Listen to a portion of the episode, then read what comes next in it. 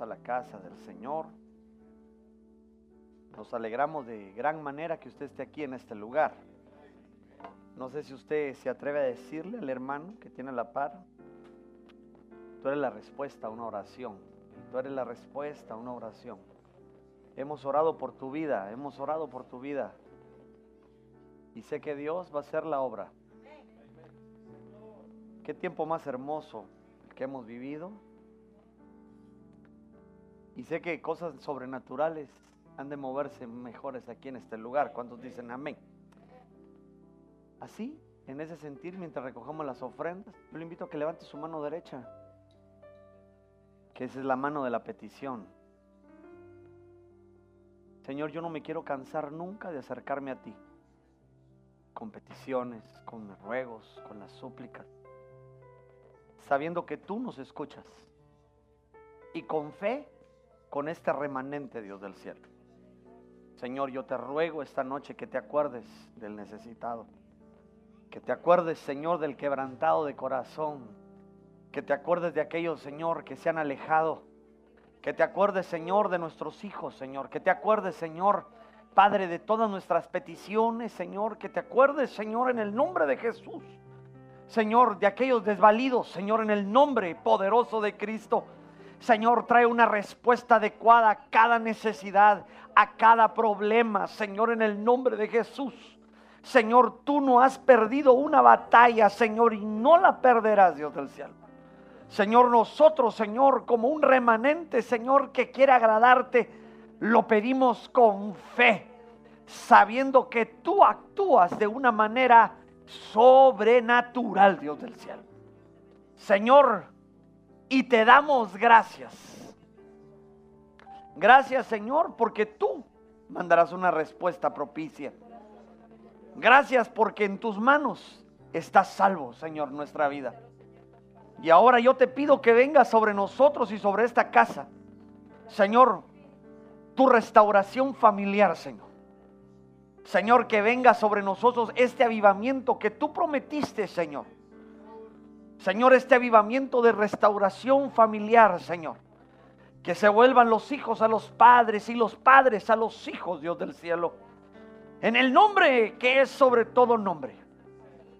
Señor, y levantamos nuestras manos, Señor, con fe, suplicándote que tú traigas expansión a esta casa. Señor, danos un lugar, Señor, más grande donde adorarte. Señor, permite que podamos hallar gracia delante, Señor, de aquellos que tienen, Señor, desde ya la casa que hemos de levantar para la gloria y para la honra de tu nombre. En el nombre poderoso de Jesús. Y el pueblo del Señor dice, amén, amén y amén. No sé si le da una prenda de palmas al Señor. Dios te bendiga, mi hijo. Puedes tomar tu lugar. Yo sé que el tiempo ha avanzado. Yo soy una persona que cree en los patrones, que cree realmente, mi amado hermano, en que todo debe estar cuadrado. Pero escrito está que donde está el Espíritu de Dios, ahí hay libertad. Entonces, hay ciertas cosas que debemos dejar de tomar al Espíritu Santo, que Él tome la libertad y que nos deje fluir. Pero yo no quiero, no quiero, no quiero cargarlo mucho sino yo requiero que usted me ponga atención 54 minutos. Dios ha puesto en mi corazón, mi amado hermano, seguir esta temática de la influencia. Desde cuenta que ahorita en la restauración familiar hablamos primero, mi amado hermano, de esas influencias que nos hacen, mi amado hermano, cometer acciones, actuar de una manera, no sé si se acuerda, el espíritu de Elí, el espíritu de Saúl, pero luego empezamos a tocar una temática debido a que se abrió una discusión entre dos hermanos. Que si realmente existía la palabra mundano o no en la Biblia. Y la palabra mundano existe en la Biblia. Y entonces el Señor me empezó a me empezó a, incitar en mi corazón a seguir escarbando. Porque creo que usted y yo vivimos una guerra Una guerra espiritual que no solamente es de andar sacando chamucos o andar sacando demonios, sino es una guerra de corrientes. ¿Se acuerda que lo hablamos el domingo? Una corriente, mi amado hermano, que está gobernada por el príncipe de este mundo, Satanás, que el Señor lo reprenda. Y aparte usted y yo estamos influidos por el Espíritu Santo de Dios para que nos den esas riquezas. Pero ahora yo quiero que me acompañe, porque viéndolo desde un ángulo familiar, debemos tener cuidado también de estas influencias mundanas. Quiero que me acompañe primera de Pedro, capítulo 1, versículo 17. Y yo le voy a leer la versión Torres Amat. Y sobre esto voy a empezar a trabajar unos pensamientos. Y dice que sabiendo que fuisteis rescatados de vuestra vana conducta de vida. Quiero que diga conmigo conducta. No, pero como que estuviera aquí conmigo feliz, diga conmigo conducta. O vivir mundano. Que recibisteis de vuestros padres, no con oro o plata, que son cosas perecederas. Y entonces yo quiero hablarle hoy que hay un tipo de influencia mundana sobre nuestras familias que nos inducen a tener conductas repetitivas. Fíjense lo que me impactó a mí. Lo que me impactó a mí es que dice que esta conducta de vida o vivir mundano viene porque hubo un traspaso generacional. No sé si estás aquí conmigo que me digas amén. Pero a mí me pareció, mi amado hermano, me pareció asombroso que esta influencia mundana, que el Señor la reprende en el nombre de Jesús, se nos aparece a nosotros también como una conducta, como una forma de vida heredada. Ahora mire, esto está un poquito más tremendo, porque quiere decir que la conducta mundana es una influencia generacional que se va transmitiendo de generación en generación en generación. Y entonces yo le quiero hacer una pregunta. ¿Cuántos aquí tienen apellido? No, no lo digo. ¿Cuántos aquí tienen apellido?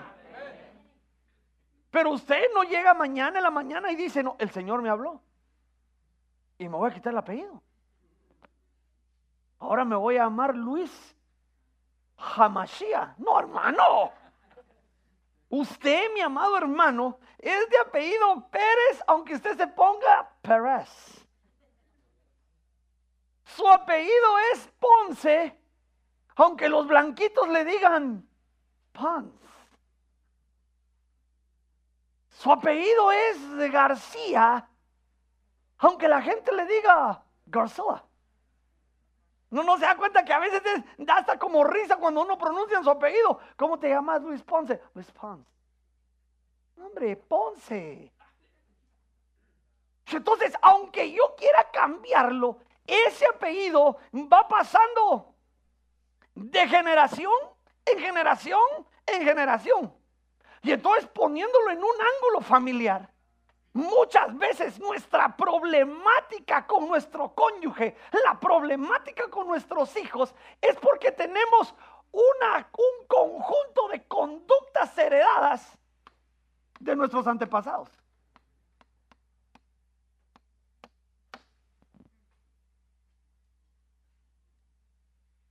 Luchamos con pecados generacionales. Luchamos, mi amado hermano, con conductas que fueron heredadas desde nuestros tatarabuelos.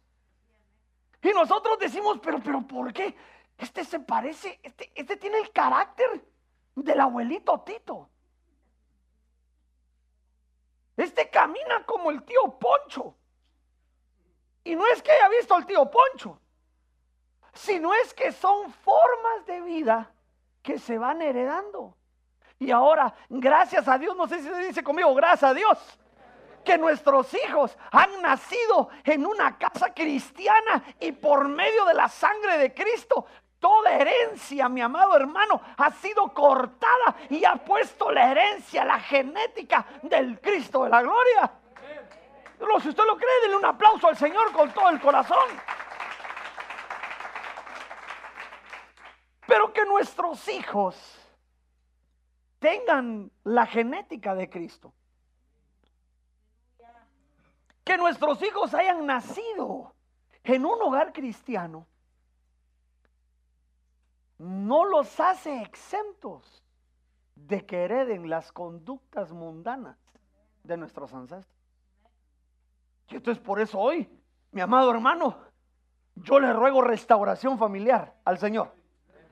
Y estoy dispuesto, no sé si usted me acompaña, a hacer guerra espiritual para que ninguna conducta mundana interfiera en mi matrimonio, interfiera en la relación con mis hijos, interfiera, mi amado hermano, con el desarrollo espiritual de mis hijos. Hoy le digo, esa influencia mundana vas a ser cortada por medio de la sangre de Cristo. No, mire, yo, no, si usted lo cree, dele fuerte el aplauso. Porque entonces tenemos que ver que estas conductas son las que definen la felicidad de nuestra vida. Pueden ser conductas que vienen de parte de Dios por medio de la influencia del Espíritu Santo. O si solo tenemos de apellido, mi amado hermano, el ser cristianos y actuamos como mundanos, esas conductas terrenales, esas conductas empiezan a ser pasadas a nuestros seres queridos. Y entonces, mire, yo quiero darle un par de, un par de conductas que debemos tener cuidado. Segunda de Pedro, capítulo 2, versículo 7.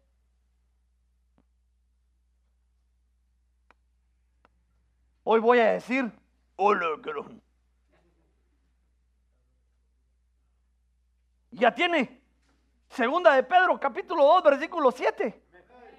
Dice la Biblia, si rescató al justo Lot, abrumado por la conducta sensual de hombres libertinos.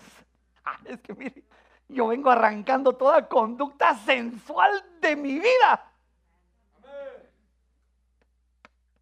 Fíjese pues ya sabe que estamos hablando de conductas. ¿Alguien dice amén, gloria a Dios, ¿sabes?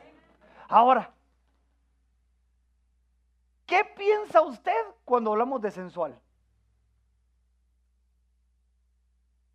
¿Por qué me hace así como, ay, el pastor está hablando así, ay, Padre Santo, ayúdalo? Cuando alguien piensa en algo sensual, lo primero que piensa es, hola, guapo.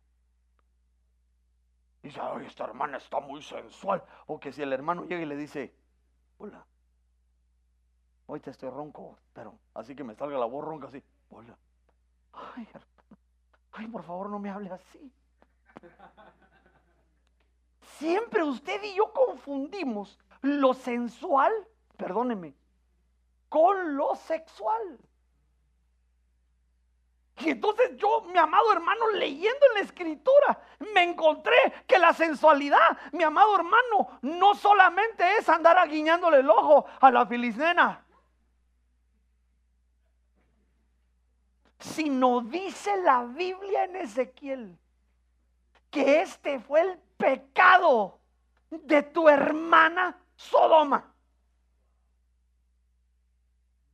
Abundancia de pan y completa ociosidad.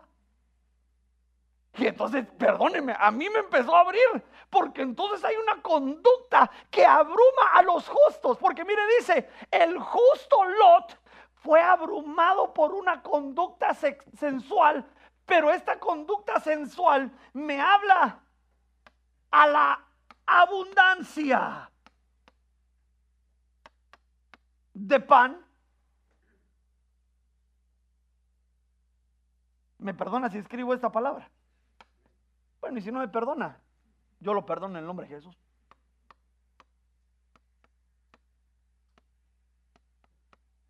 Y que por causa de tener abundancia de pan, se volvió Aragán.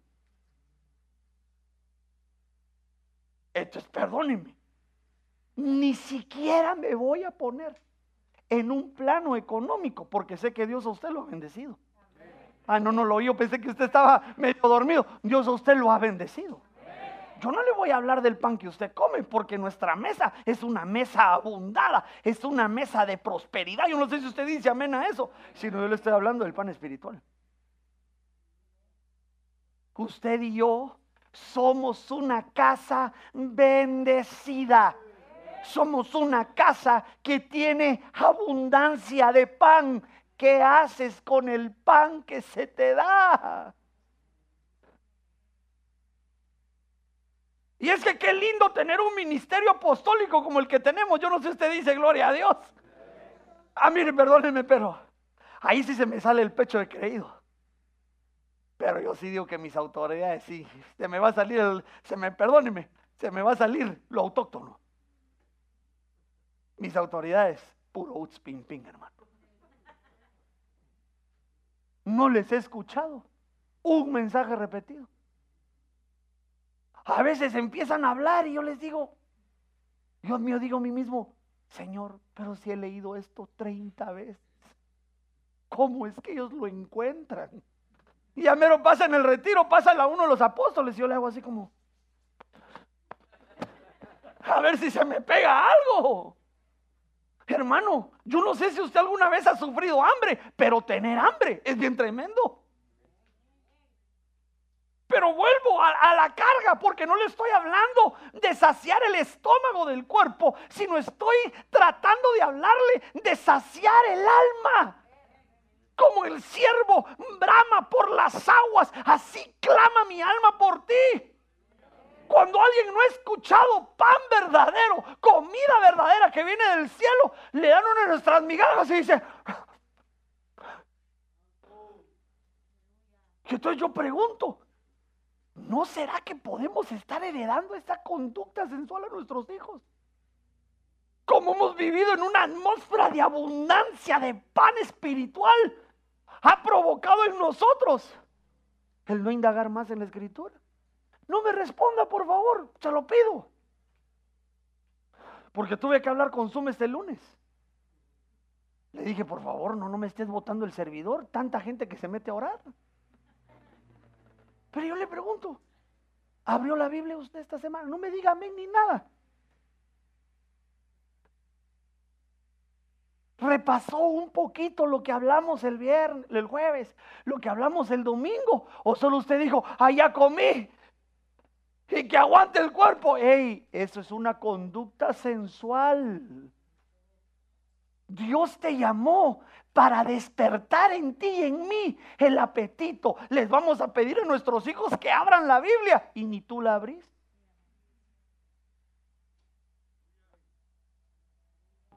Abrumado por una conducta sensual, una conducta de abundancia, una conducta de pereza. Yo levanto mi mano hoy por cuanto soy un hombre que está bajo autoridad para que despierte en ti el hambre el hambre de leer, el hambre de buscar su palabra.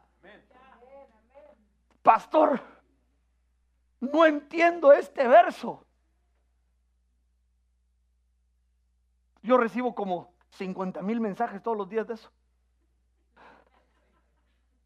Pastor, estuve leyendo la escritura. Pero ¿sabe qué? Mire, si nuestro caso fuera diferente, estaríamos buscando en la escritura. Háblanos, Señor. Háblanos, por favor. Ábrelo. Pero como hay abundancia de pan, se genera una conducta generacional de sensualidad y le enseñamos a nuestro cónyuge, le enseñamos a nuestros hijos a que el pastor o el ministro es el encargado de que siempre nos den de comer. Se acabaron los amenes hoy. Por eso el Señor nos visitó bastante para que tuviera bien acolchonadito nuestro corazón. Porque yo bendigo que usted esté en esta casa y que vengan las ovejas del norte, del sur, del este y del oeste. Pero no podemos crear en medio de nosotros una conducta sensual. O el ministro va a predicar, el discipulador va a predicar, el que va a tener la doctrina va a predicar y yo solo voy a comer. No, debe despertar en ti la búsqueda. Porque de la manera que tú busques es como tu esposa va a buscar. Las hermanas así, mm, pastor.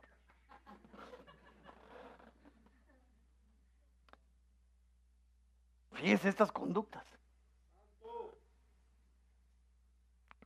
Y entonces yo, yo pregunto, ¿y entonces por qué los jóvenes son tan fríos? ¿Por qué los jóvenes son tan, tan fríos al mover? Usted y yo, ya parece como que hubieran como 20 llorones aquí. ¡Ay, mis hijos! Pero ¿no será que somos gobernados por conductas sensuales como tenemos abundancia de pan? Nuestros hijos dirán, pero ¿y qué es eso que empiezan a como a murmurar? ¿Qué es ese gibbery que hacen? Yo quiero arrancar toda conducta sensual heredada de nuestros antepasados. Debe haber un hambre de buscar nuestro pan, aunque hay abundancia. Señor, danos el pan nuestro de cada día a tu casa, a mi casa. ¿Para qué? Para que venga la restauración. Conductas sensuales que traen completo libertinaje. Y luego preguntamos por qué empiezan a decir jo, Se acabaron los amenes el día de hoy, hombre. Y yo diría, si ya sabe cómo me pongo, ¿para qué me invita, hombre? Lo malo es que soy el pastor acá.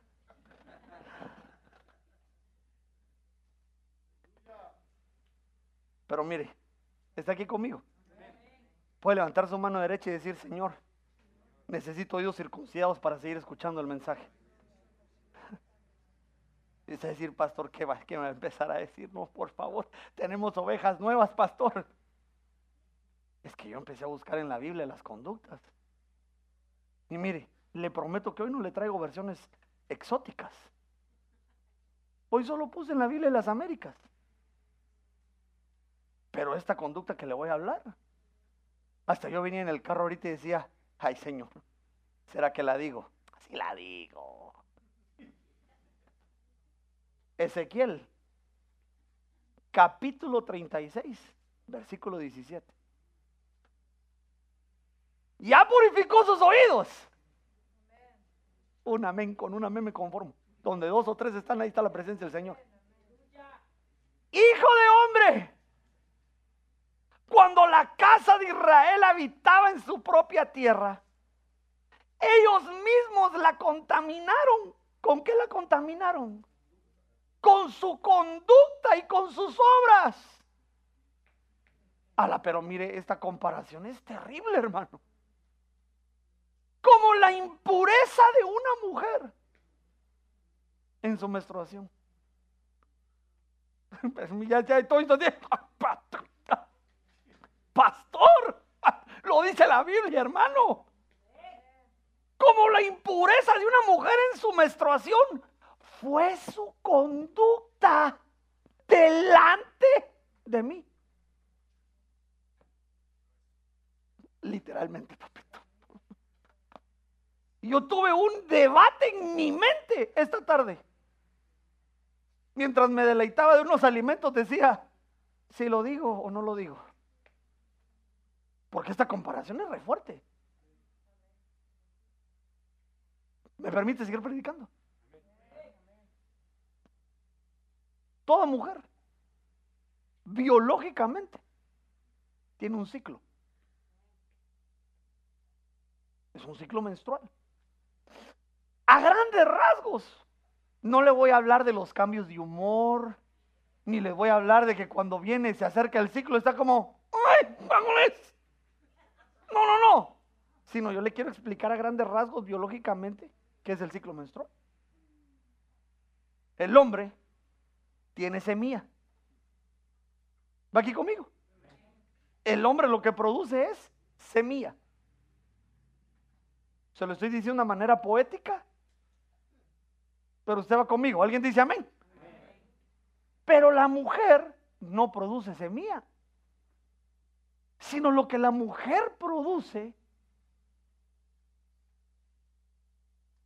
en inglés es un egg.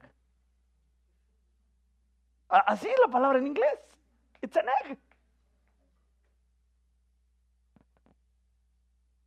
Y entonces empieza el desarrollo, perdóneme que lo voy a decir así porque a mí me impacta la definición en inglés, empieza el desarrollo del huevo esperando que una semilla entre al huevo.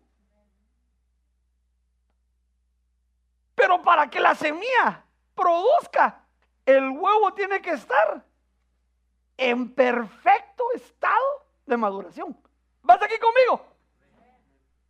Pero como no tenemos unción de cuyo, ah, que el Señor reprenda toda unción de cuyo.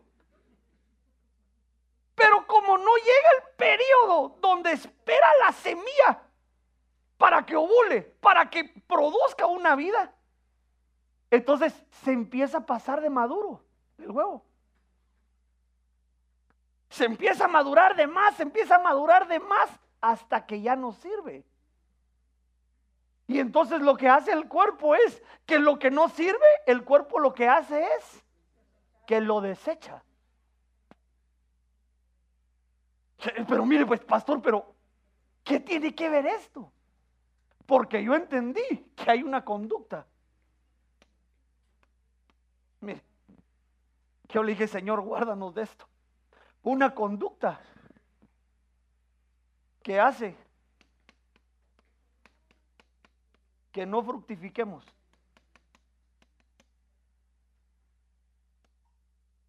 ¿Por qué? Porque se nos pasa el tiempo de, no se nos pasa el tiempo de madurar y entonces el huevo se pasa y entonces envejece. Y entonces como envejece, se tiene que desechar. a mí me pareció tan glorioso esto, porque entonces entendí por qué muchos de nosotros no fructificamos. Porque no maduramos, sino envejecemos. Envejecemos, envejecemos y entonces no nos hacemos hábiles para traer fruto. Pero mire esto, porque Dios sabe que yo no le estoy hablando de dinero, no le estoy hablando de trabajo. Pero ¿cuántos de nosotros estamos estancados, mi amado hermano, en nuestra vida espiritual? Tenemos X cantidad de años en una iglesia y ya nos conocemos todas las denominaciones. Desde el Kurk hasta, hasta el ¡ah! Usted todavía está niño, no me entendió todas esas analogías que le dije ya pasó por la palomita, por la palmera, se volvió cuadrado, fue asambleísta, a la gran hermano, hombre, ya casi lotería. Y cuando Dios lo encontró usted por primera vez, le prometió algo. Te voy a usar. Porque mire, yo no, ¿usted se acuerda cómo lo visitó Dios? Yo me acuerdo cómo me encontró Dios. Dios me encontró y me recogió de mi vana manera de vivir. Pero yo empecé a caminar. Pero muchos de nosotros empezamos a caminar y son ya casi 20 años en el Evangelio y seguimos en las gradas. Cuando ya tendrías que estar predicando. Ya tendrías que ser anciano. Alguien diga gloria a Dios a eso. Llega el momento de que fructifiques, mi amado hermano, y lo único que fructificamos es división, contienda, rebelión. Entonces, mire, la iglesia no se hace aburrida. ¿Está aquí conmigo? Cuando uno deja de fructificar, la iglesia se aburre. Cuando usted deja de producir fruto, usted dice, ay, ya no siento nada. Ay, el pastor me la está tirando a mí. No, yo no se la estoy tirando a usted. Se la estoy tirando a todos. Porque Cristo está a las puertas y usted y yo todavía seguimos peleando. Ay, que la hermana. Ay, es que esa pastora no la aguanto. Les tengo una buena noticia. No la va a cargar. Tranquilo. Ámela. Ámela. Pero yo quiero que se dé cuenta. No me digas amén a eso, sino quiero que recapacitemos. ¿Cuánto tiempo hemos estado en una iglesia? Si el Espíritu Santo viniera hoy y nos dijera, muestra tus frutos, ¿qué frutos presentamos?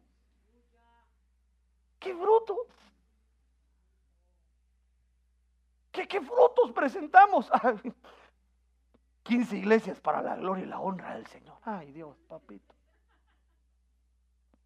¿No será que porque tuvimos todo lo que nuestro corazón anheló, nos comportamos como el pueblo de Israel? Y dice la Biblia que el pueblo de Israel es como sombra y figura para nosotros.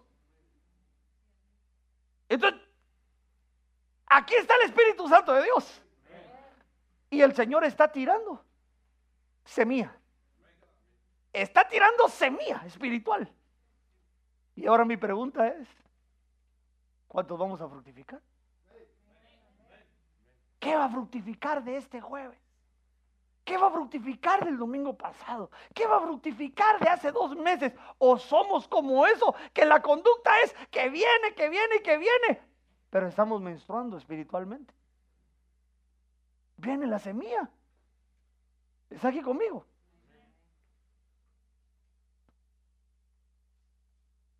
Y cuando comienza el ciclo, es porque el óvulo ya no sirve. Yo le ruego al Señor que mi corazón sea siempre una tierra fértil. Que la conducta de mi corazón siempre sea fértil para que cuando venga el esperma divino de Dios a mi corazón pueda fructificar. Y no vaya a ser esa conducta antifruto. Día conmigo, quiero fructificar. Si veniste a esta iglesia, no es para ponerle en una más. Ni un amén, pero te lo voy a volver a decir. Si veniste a esta casa, no es para que se vuelva una más. Sino en esta casa, Dios te está dando y me está dando una nueva oportunidad. Una oportunidad para que fructifiques.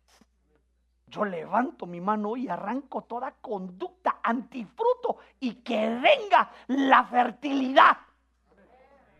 Mire que me acuerdo yo, ¿se acuerda que las abuelitas decían que habían varones? Que solo con la mirada.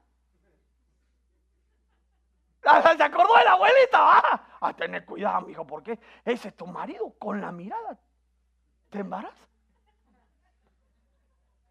Ya se acordó. Yo me acuerdo de mi abuelita. Tan linda la abuelita siempre decía, con la mirada. Perdóneme que le diga, pero para que eso suceda, se necesita un vientre fértil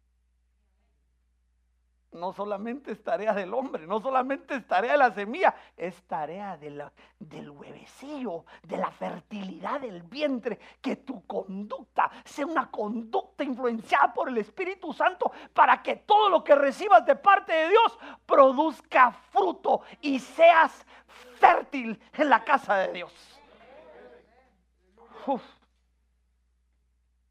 Santo Dios de Israel.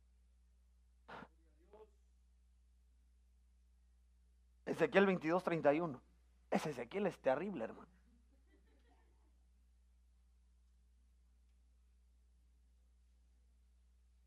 ¿Sabe que me di cuenta que Ezequiel es el que le habla al pueblo de su conducta?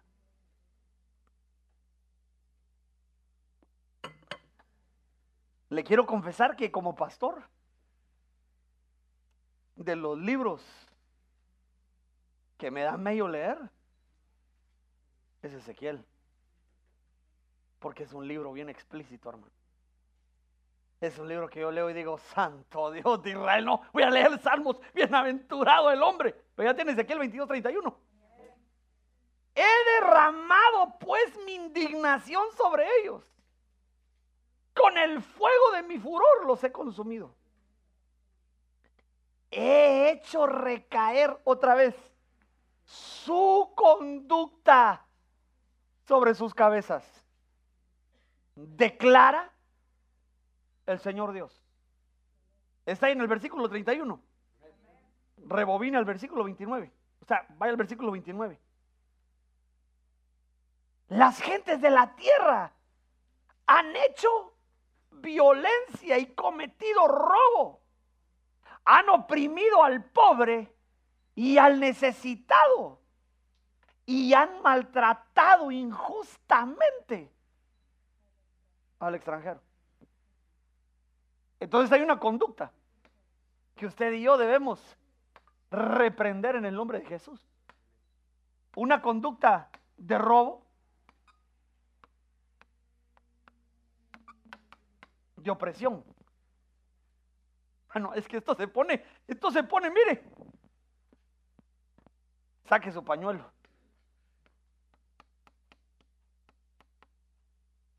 Y de maltrato. Mejor me acomodo el pantalón porque ahorita van a sonar las cachetadas espirituales.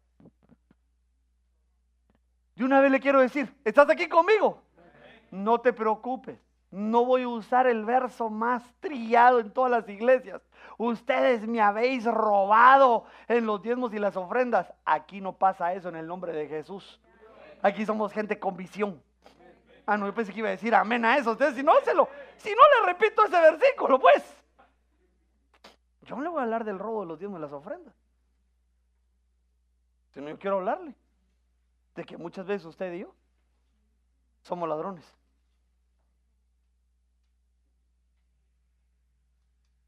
Somos ladrones. Y Dios sabe que no le voy a hablar de la ofrenda porque usted está así. ¿A qué hora vas a decir malaquías? No, no, no voy a decir malaquías. A veces tú y yo le robamos el tiempo a nuestros hijos. A veces tú y yo le robamos el tiempo que merece y tienes la obligación de dárselo a tu mujer. Es que es por el bien de todos, pastor. Estoy trabajando. ¿Y quién dice que con dinero la, gente es feliz?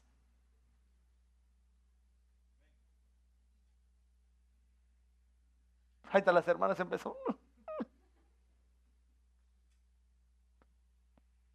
No dice la Biblia, instruye al niño en su carrera. Una de las carreras más maltratadas por nuestra sociedad es el magisterio. Ganan más los que venden casas, ganan más todos. Y los maestros, es una carrera, mi amado hermano, que la tienen. ¿Quién quiere ser maestro?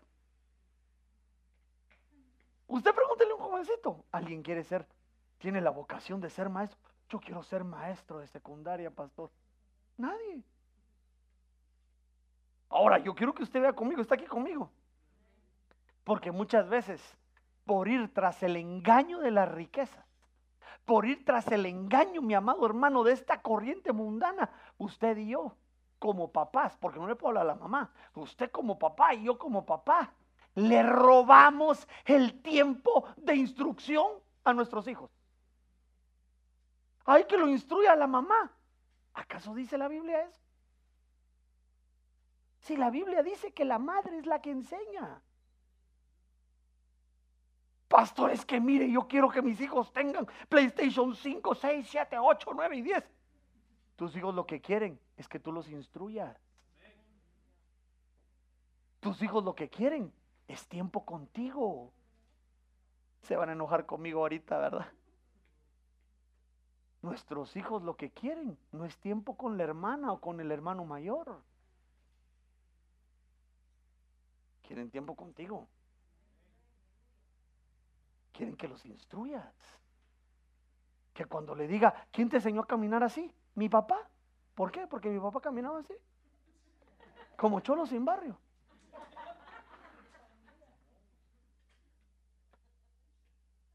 Mi, hijo, mira, ¿y quién te enseñó a, a, ¿Usted entiende esta, esta expresión? A no ser tan asqueroso. ¿Sabe qué es no ser tan asqueroso? Porque a veces veo a los jóvenes ahora, generación de cristal, va, no, sin, sin ofender, va. Y entonces uno le dice, mira, recoge la basura y... Mm,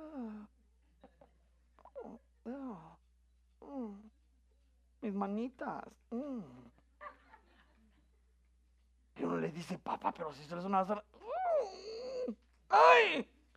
Y hasta la agarra así, así, así.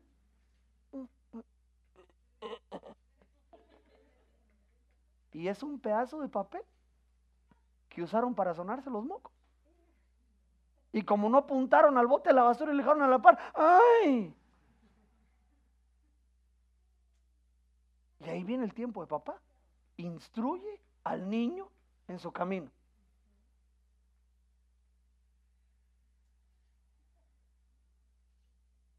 Agarra la, agarra la bolsa. ¿Sí? Tírala a la basura. Ya la vas a tirar. Y de ahí te lavas las manos. Y asunto arreglado. ¿Sabe que yo siempre cuento esa experiencia? Porque a mi mamá le dio hipertiroidismo en México. Solo mi mamá es plaquita. Pero de un día para otro. Pesaba como 80 libras. Y ya tenía cuatro hijos. Y mi papá dijo, no, no, no. No, eso está mal. Andate para Guate. Y cuando llegaron a Guate le dijeron, tienes hipertiroidismo. Dios la sanó de eso. Pero nos quedamos sin mamá tres meses. Era un volcán de ropa el patio atrás, hermano. Parecía peor que el volcán de Pacaya, hermano. Y entonces una vez se nos tapó el desagüe. Pero no voy a creer que era el desagüe donde usted abría abajo del lavatrastos y uno apacha el botón así y empieza.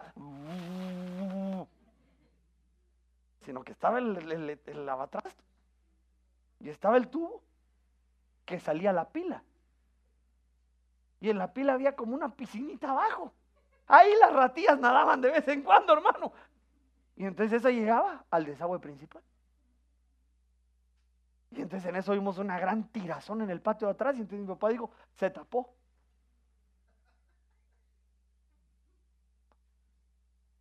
Y yo le dije a mi papá, tú hombre de la casa, haz algo. Y yo me acuerdo perfectamente que me dijo, Luis Roberto, mete la mano. Yo quedé así, Estas manitas tocan el bajo nada más, papá. Y le dije, papi, me voy a ensuciar. ¿Y qué? ¿Te ensucias? ¿Te lavas las manos con jabón? Y asunto arreglado. No, no lo voy a hacer. ¿No lo vas a hacer? Ah, no, así, por las buenas. Por las buenas, sí. Mire, yo me acuerdo, perdónese si me agacho. Me agaché así, mire. Y ni vi así, mire. Oh, y sentí esa cosa toda aguada, hermano. Yo sentía que los dedos se me estaban consumiendo así, como que era así. Hasta que oí solo. Y empezó a ir. Y entonces, ¿y ahora qué? Empezó a mover el dedo Luis.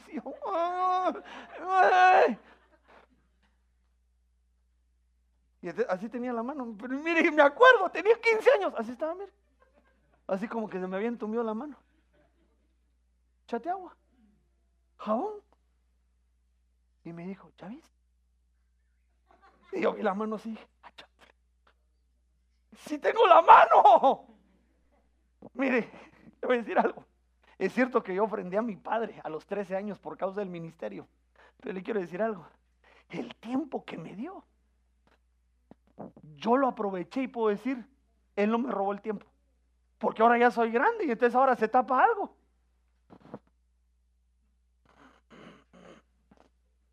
Ah, pues ya. Yo, usted, mi pastor, ¿quién le va a enseñar a nuestros hijos a cambiar una llanta? Ah, nos vamos a llamar a la aseguranza. Y usted me va a decir, pastor, pero es que son otros tiempos. Sí, son otros tiempos, pero esos tiempos son los que van marcando el corazón de nuestros hijos. A veces tenemos una conducta de robo y por andar tras el engaño de las riquezas, dejamos a nuestra familia olvidar. No le robes el tiempo, no le robes el tiempo, porque después van a crecer vas a querer redimir el tiempo y ellos ya no van a querer estar contigo. Alguien dice gloria a Dios. ¿Y qué me dice de la opresión? ¿Cuántos en vez de ser buenos padres, buenas madres, tenemos una conducta opresiva sobre los que están debajo de nosotros?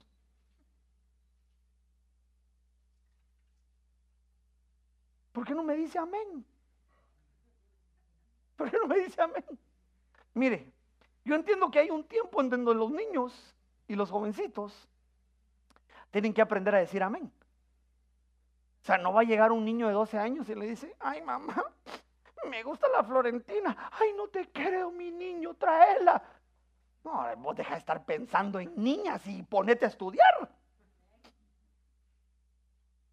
Pero llega un momento cuando ya son grandes.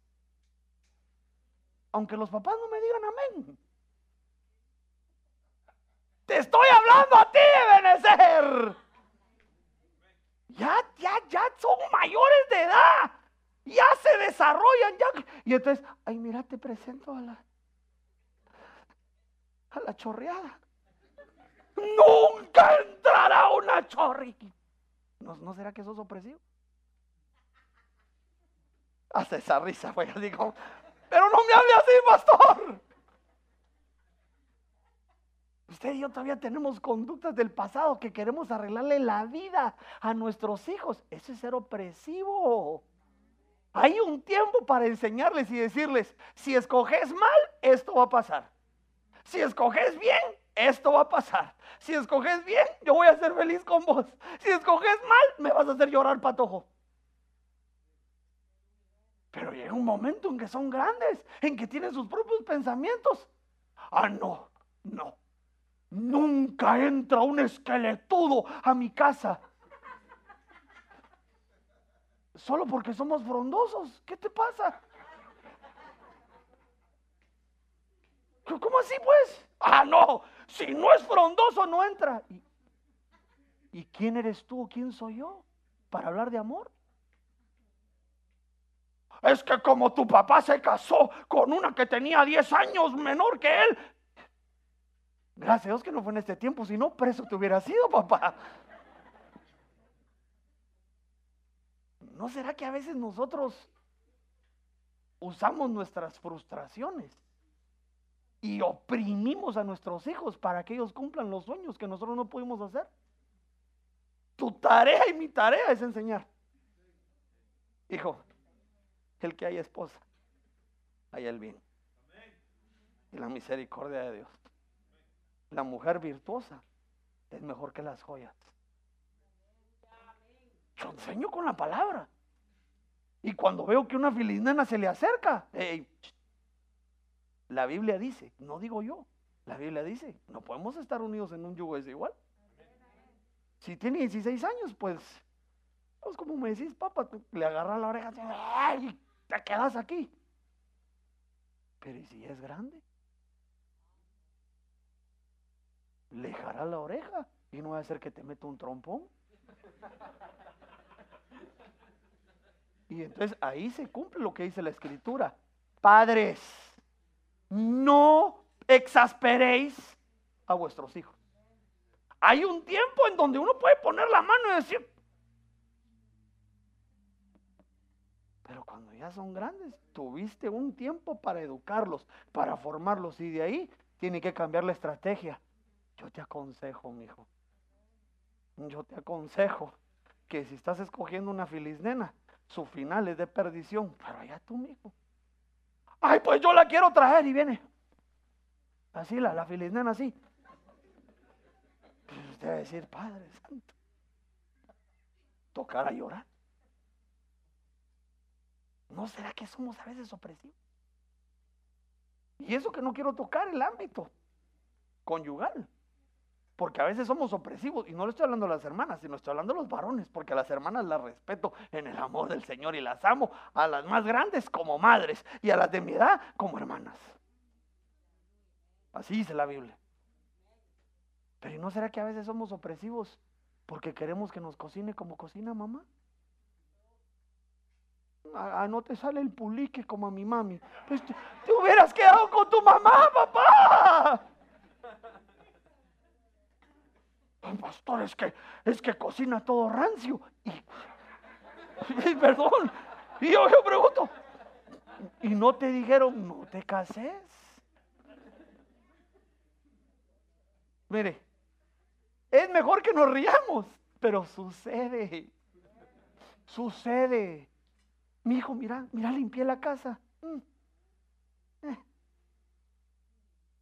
Mi mamá lo pulía mejor. Yo siempre digo, pues te hubieras quedado con tu mamaita. Cuando uno encuentra el bien y la benevolencia de Jehová, alguien dice amén a eso. Dice la Biblia, por tanto el hombre dejará padre y madre. Se unirá a su mujer y serán una sola carne. Y entonces a su pastor le tocó ser pastor trompudo. Porque toda la comida que me hacen así parezco así. Huevos con chile, frijoles con chile, carne con chile, caldo con chile, cereal con chile. A la hermano, hombre. Dulces con chile. Ahorita cortan la, transmisión porque la ley anda ahí de, de productora. Ay, si mi mamita hiciera unos taquitos, papito, conformate con la salsa macha. ¿No será que a veces oprimimos nosotros a los nuestros? Rompe esa conducta opresiva. ¿Me permite esta? Esta no quiero que me diga amén. Porque a veces usted y yo como varones le damos un maltrato a nuestras esposas. Vaya que no me dijo amén.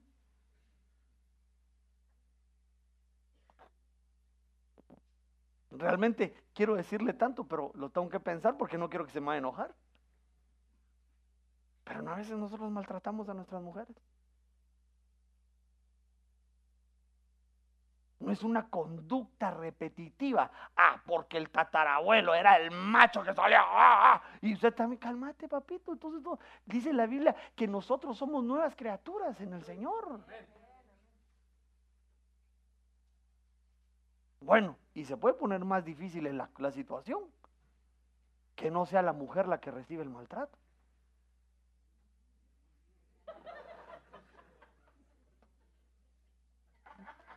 Pastor, tu nivel de discernimiento está, pero apostólico. ¿No será que tu mujer maltratas a tu marido?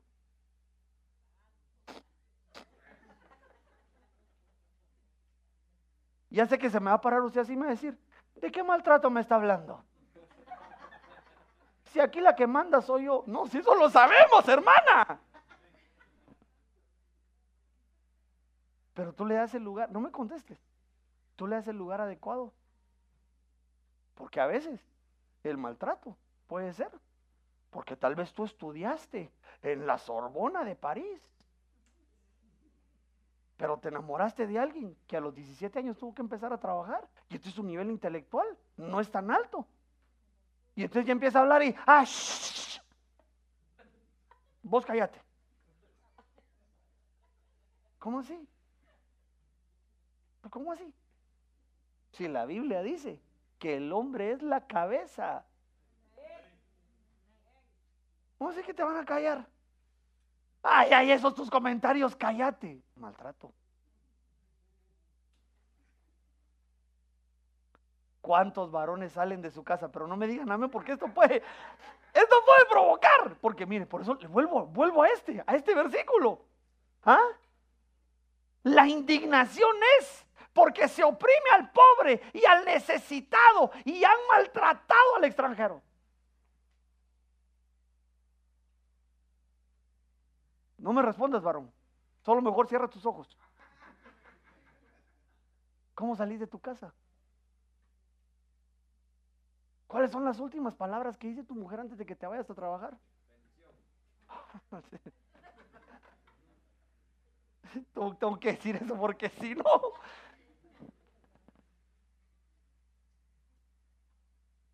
Solo abre la mujer así. Ya se fue este viejo. Ah, ¿Cómo así? Usted no sabe, mujer, que las palabras que salen de su boca potencializan a su hombre. Antes de que te vayas, te quiero decir algo. Sos tremendo. De verdad que sos tremendo. Mira la hora que es. Hasta China estoy porque ni abrir los ojos puedo. Sos tremendo. Sí, you can do it, boy. Hermano, ¿no dice la Biblia que en nuestra boca deben salir palabras de bienestar, palabras de bendición? Hermano, yo salgo de mi casa y mi esposa se levanta y me dice, You got it, Tiger. Hermano, yo me brinco de las gracias y hago, hermano. Pero mire, es que eso es son conductas de maltrato. ¿Pero por qué eso? Porque es una conducta, es una conducta generacional. Y entonces si tú oíste a tu madre que solo hablaba de tu papá y le decías, ay ya viejo, largate, ay no servís para nada, sol. Y entonces eso se va heredando, se va heredando, se va heredando. Tú eres una mujer redimida, alguien dice amén a eso. Tú eres una Eserneged. Debes aprender a darle su lugar a tu marido. Aunque diga disparates.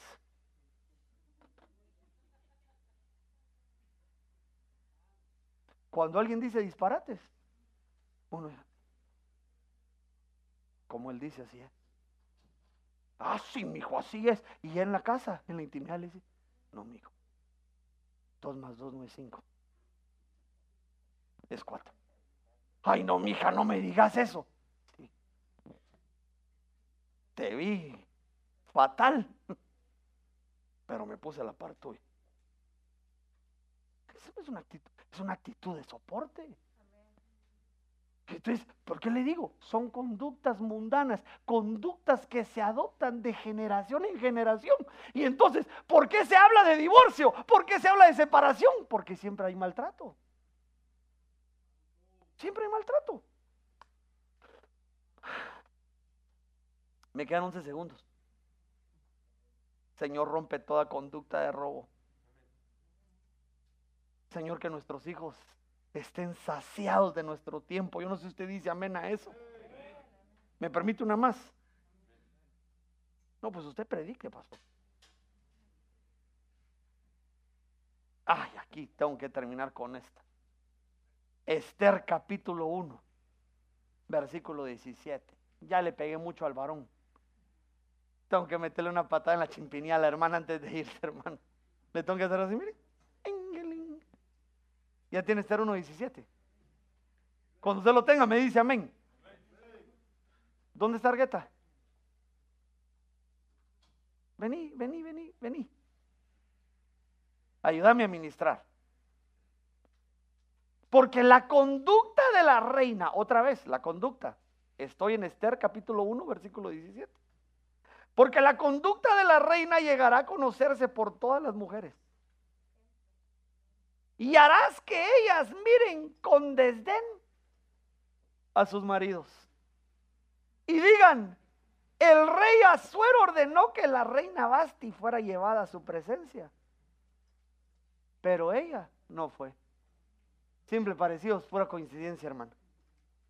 Y versículo 18. Y desde hoy las señoras de Persia y Media, que han oído de la conducta de la reina, hablarán de la misma manera todos los príncipes del rey. Y habrá mucho desdén y enojo.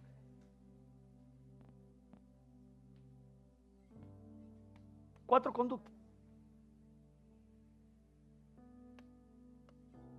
Yo le puse esta conducta. Una conducta.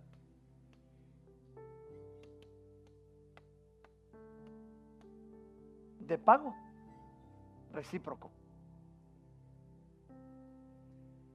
¿Usted sabe qué es la reciprocidad? El ser recíproco es que yo te invito a comer y tú me invitas a comer. O sea, no salió de ti invitarme, sino casi te obligo, como te invité a comer, ah, le tengo que, tengo que invitar al pastor a comer. Si alguien te habla bien, tú hablas bien. Esa es una manera recíproca. Y entonces quiero que se dé cuenta. Porque usted y yo somos casas que están felizmente casadas. Yo no sé si usted dice amén a eso. Y uno no se casa para ser recíproco. Uno no se casa para dar y después que le den. Uno se casa para tener una acción continua de dar, de dar, de dar, de dar. Y le voy a explicar algo. No le estoy hablando de lo económico. Porque a veces usted y yo respondemos a la forma en que nos tratan. Te trató mal el hermano, lo tratas mal. La actitud de Reina Basti. Una conducta recíproca. Ah, no, pastor, si este me habla así, ¿cómo este? Este tuvo Este micrófono, a ese que te referís, tiene su nombre. Que tú lo escogiste. Y escrito está que tú y yo no debemos pagar el mal con mal. Sino todas las veces que nos hacen mal, debemos aprender a pagar con bien. Porque ese es uno de los grandes problemas de las casas. Entonces, si el esposo es una alfombra, la esposa está contenta. Y cuando no es alfombra, debe seguir estando contenta. Se acabaron los amenes. Ah, no, pastor. A mí me enseñaron que ojo por ojo y diente por diente. Esa fue la actitud de Esther. Esa fue la actitud de Esther. Ah, no me invitaste cuando yo, cuando tú hiciste lo tuyo, entonces yo voy a hacer lo mío. ¿Cómo así? Porque mire, yo le expliqué que cuando venimos a la iglesia nos agarramos de la mano. mi, vida, mi gordo. Iba a decir mi gorda, no va a ser que se meta usted en problemas. Y usted, pero ¿y cómo te portas en tu casa? Perdóname. El salmo que a tu pastor le, le es el el salmo favorito. Salmo 23. Si yo soy su pastor, usted sabe. ¿Cuál es el salmo favorito de su pastor? Salmo 23. Le tuve que decir que parara de predicar el Salmo 23 porque siempre le encontraba. Usted me decía, no, no, el Salmo 23 no. Jehová es mi pastor y nada me faltará. Y yo empiezo a leerlo. Y Él no me promete que siempre voy a ir de gloria en gloria. Él me promete que si ando en valle de sombra y de muerte, Él va a estar conmigo que su vara y su callado me infunden aliento. Y entonces yo pregunto, si las cosas van bien, hermana, entonces si estás con, si estás con nosotros. Pero si de pronto tu marido se vuelve parte de la estadística y pierde su trabajo, ¿qué vas a hacer? Ah, no, pastor, si no produce, entonces que agarre sus tiliques y que se vaya. ¿Cómo así? ¿No será un pago recíproco? Ahora yo voy a trabajar, entonces la que manda soy yo. Perdón. Eso no dice la escritura. La escritura dice que la cabeza es el varón. Y somos un equipo. Y entonces, si hay un valle de sombra y de muerte, yo estoy contigo. Es que por eso me, me, apasiona ese salmo. Porque así debería ser una casa. No te preocupes, mijo.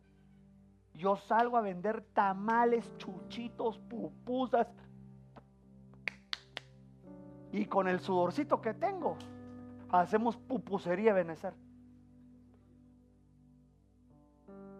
Ah, pero si me das, te doy. ¿Cómo así? Esa es una actitud recíproca. Varón de Dios, estás aquí conmigo. Pastor, yo no doy todo mi cheque porque no me han de comer. Esa es una actitud recíproca. Tú decidiste unirte con la amada de tu corazón Es nuestra gorda obligación. Nuestra gorda obligación llegar y decir,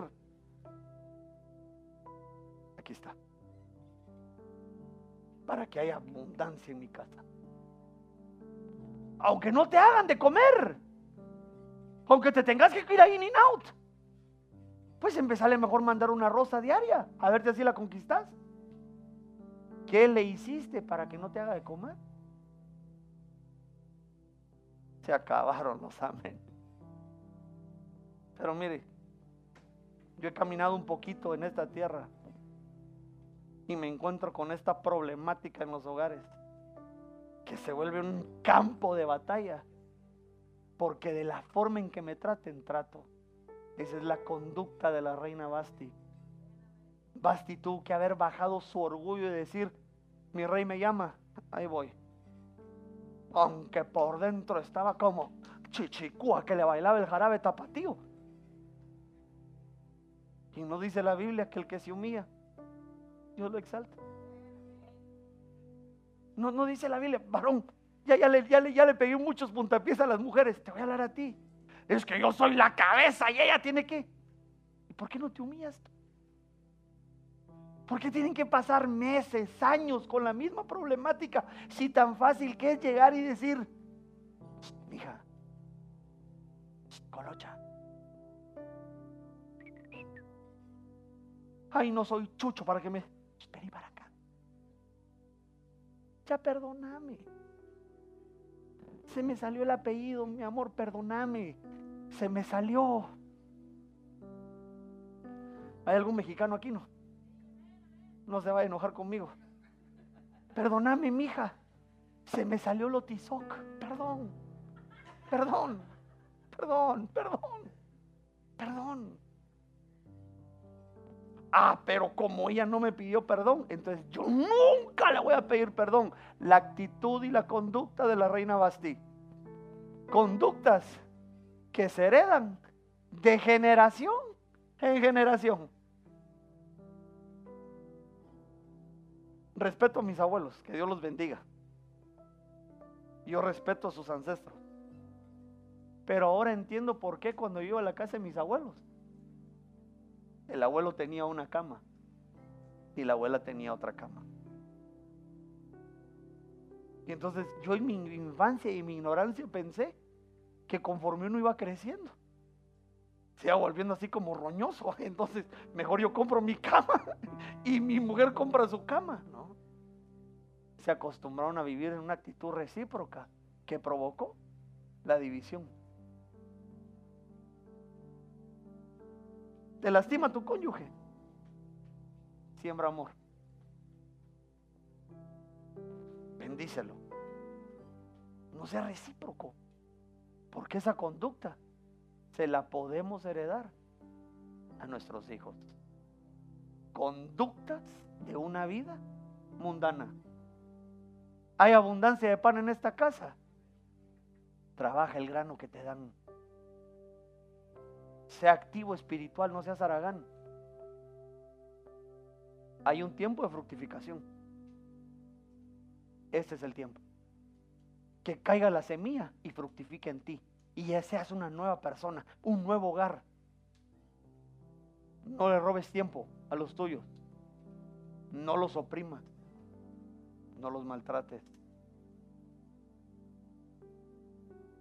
Y aprende a pagar el mal recibido con bien. Aprende. No tengo oro ni plata, pero lo que tengo te doy. Es mejor bendecir que pagar el mal recibido. Yo te invito a que te pongas de pie. Porque estas conductas son las que definen si somos espirituales o somos mundanos. Padre, he predicado tu buena palabra. Señor, y yo vengo tomando autoridad esta noche por mi casa y por las casas de tu pueblo. Para que ninguna conducta heredada Señor, por una manera de vivir mundana, afecte mi hogar. Señor, arranca la sensualidad. Arranca, Señor, la no fructificación por envejecimiento. Arranca toda conducta de robo, de opresión, de maltrato. Arranca toda conducta de pago recíproco. Señor, enséñanos a bendecir. Yo no sé si te atreves a agarrarle, si tienes a la par a tu esposa, agarrarle la mano y decirle, Señor, quiero bendecir. Quiero aprender, Señor, a bendecir. No importando la situación. Haz conmigo este acto de fe. No quiero pagar el mal por mal, Señor. Quiero pagar el bien. Quiero pagar bien, Señor. Quiero pagar el bien, Señor. Señor, quiero amar a mis hijos. Quiero amar a mi mujer. Quiero amar a mis hermanos. Háblale al Señor.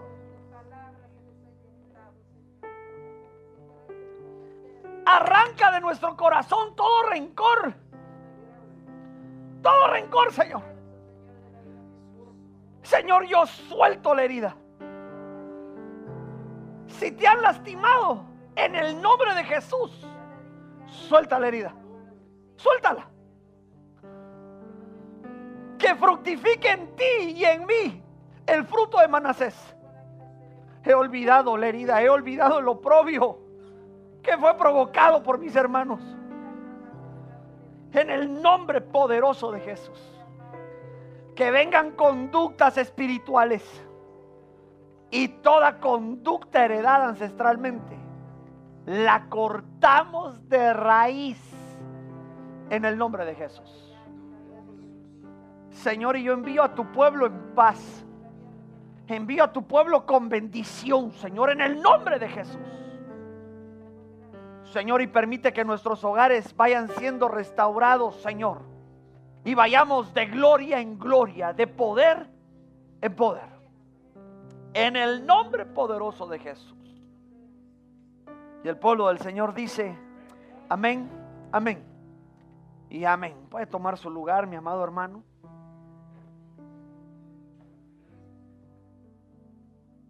Solo quiero darle varios anuncios. Hoy tenemos nuestra coinonía, no se preocupe. Yo sé que el invierno ya viene. Y ya sé que ustedes entre los hermanos se están poniendo de acuerdo para comprar una, una carpa. entonces lo estuve meditando. Y entonces vamos a comprar una carpa. Antes de que todos los, de que todos los varones...